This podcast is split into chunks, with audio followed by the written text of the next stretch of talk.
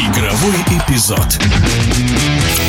Самарские крылья Советов радуют многих любителей футбола. Команда демонстрирует содержательную игру и, не являясь суперклубом, уверенно идет в лидирующей группе. За счет чего самарцы прибавили, является ли это случайностью и продолжит ли команда конкурировать с большими клубами, расскажет в прошлом известный российский футболист Сергей Веденеев. Не стал бы придавать большого значения местам, которые занимает сегодня команда в турнирной таблице. В том числе крылья Советов. Все команды имеют большие проблемы с составом. Короткий отпуск, короткая подготовка к сезону, отъезд иностранных хороших игроков вызвал большие проблемы всех команд. Эти проблемы позволили крыльям набрать ну, чуть больше очков, чем команды, которые, может быть, по классу выше. Что касается игры, то можно отметить две вещи. Во-первых, вызывает уважение то, что команда придерживается все-таки атакующей тактики. И второй момент – это появление в их составе молодого игрока Салтыкова, который действительно играет с большим желанием, с настроением и на лицо талант хорошая энергетика, хорошая техника. Но вы сегодня видели, как вратарь Крыльев Ломаев совершил чудовищную ошибку, привез пенальти. После этого команда не могла нормально сыграть против десятерых армейцев. В результате пропустили второй гол, да еще могли игру и проиграть. Поэтому все команды сейчас в плане уровня игры болтыхаются. В любой момент могут привести себе гол или в любой момент забить пять мячей. Вот поэтому надо еще подождать,